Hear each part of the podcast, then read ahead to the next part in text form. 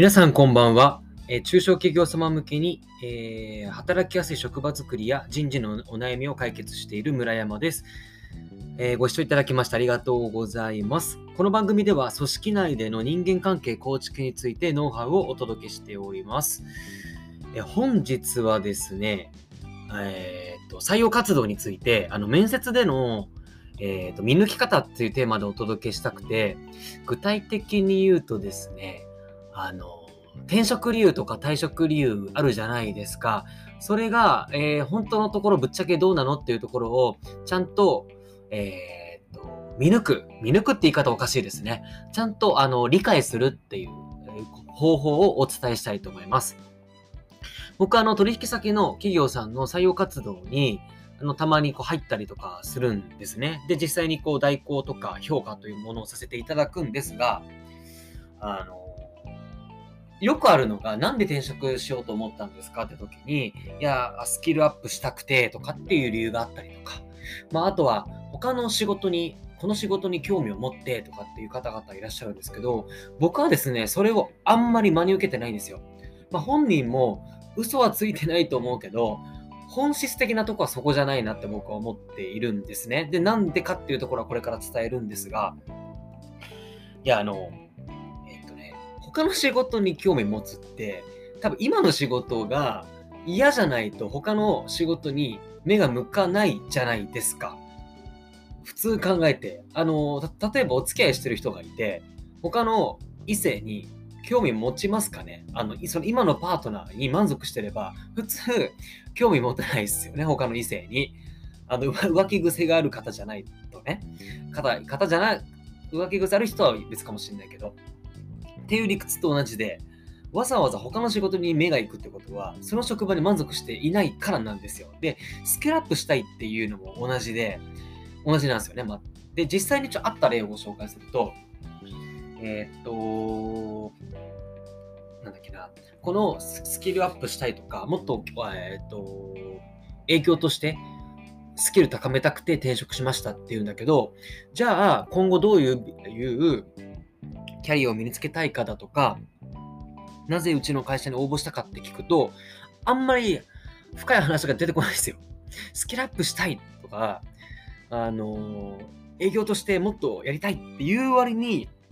じゃあ今後どう考えてるか、なぜうちなのかっていうところを聞いても、さほどなんか表面的な会話しか出てこなくて、で、あれ？多分これ違うんだろうなって、本本当のとこは多分本当っていうか、本に嘘ついてないけど、もっともっと深い部分では多分、あの、大きな理由があるんだろうなって、じゃぶっちゃけどうなのって、本当のところで何が転職理由なのって聞いたときに、いや、実は、みたいな。まあ、スキルを高めたいっていうのも本当なんだけれども、なんかそのコロナ影響で、あの、今のちょっと会社がもう本当に、給料とか賞与とかカットされてて、だからちょっともう将来に不安を感じて転職活動してるんですよねっていう答えが返ってきたんですよ。あで、これ結構まっとうじゃないですか。僕は結構すごい普通だと思ってて、いや別にそんなの当たり前だし、あのその理由、ちゃんと我々としてね、ちゃんと今後ご縁があるかもしれないし、我々としてもちゃんとその根っこの部分を知りたいから、あの話してくれてありがとうって受け入れると、向こうもちゃんと理解してくれたっていう心理状況になるし、俺もこっちもちゃんと理解したので、で、入社後のなんてフォローもしやすいですし、あの候補者の方からすると、ちゃんと本本音を話せて受け止めてくれたっていうだけで、この会社に対する志望力って上がるんですよね。うん。なんで、一石二鳥なんですよ。であと、他の事例で言うと、えーっと、他の事例で言うと、この間、そうだ、えっとね、7年ぐらい、えっとね、接客業やってて、で、いや、なんか今の会社の方針が売り上げ、売り上げっていう感じで、だから、ちょっともう、じっくりとお客様と関わることができないから、ちょっともう転職をね、考えたんですって言われたんですよ。俺、それも結構疑問。あの、それ聞いて、かなり疑問に僕もそう思ったんですけど、いや、6、7年やってたらいくら会社の方針がね、変わって、一人一人のお客様と、関わり、深く関われなくなったとしても、そんなにベテランだったら短い時間でも多分こう十分にあの接客できそうじゃないですか。普通に考えて。で、ましてやもう6、7年やってる会社で職を変えるって結構大きな決断だと思うんですよ。よっぽどのことがない限り、あのその仕事を変えるっていうのはなかなか、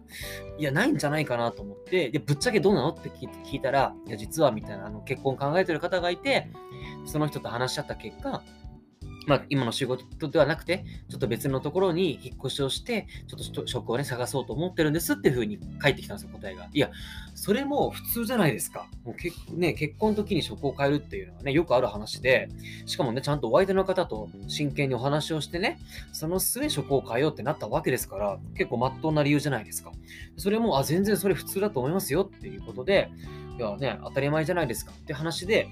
ちゃんとこう、その話をね、理解してあげてたら、向こうもすごくなんかスッキリしたみたいで、いやーなんかこの会社に対する志望度上がりましたって言ってくれて、で今活躍してるんですよ、入って。うん。他のね、併願もしてましたけど、他の会社も併願したけど、うちが第一第一志望だっていう風にね、上がってくれて、気持ち上がってくれて、で、うちに入ってくれたんですよ。うちっていうか取引先か、入ってくれたんですよ。そう、そういう、このね、転職理由とか、退職理由ってかなり肝なんですよ。僕はそこをかなり突き詰めるんですよ、面接でいつも。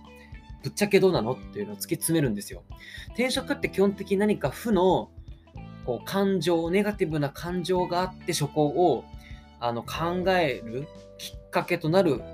と僕は思ってるんですね、大前提。か、一部の人が本当にキャリアアップしたい、スキルアップしたいっていう目的で転職活動を、ま、するんですけど、多分、そういう人って勝手に転職もしてくし、もう多分今頃決まっている、勝手に決まってるし、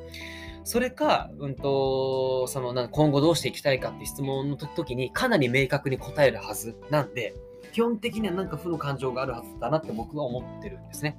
なんで、そういったぶっちゃけどんなのって転職理由を聞丁寧に聞いてあげて、それを受容することが、あの、その人の本質を知ることにもなるし、えっ、ー、と、その会社に対する志望意欲を上げることにもなるし、すごくこれはおすすめなのでやってみてください。というとこでした。え今日はですね、面接での人の見抜き方、そして意欲の上げ方というテーマでお届けしてまいりました。え最後までお付き合いいただきましてありがとうございます。えー、素敵な夜をお過ごしください。ではまた。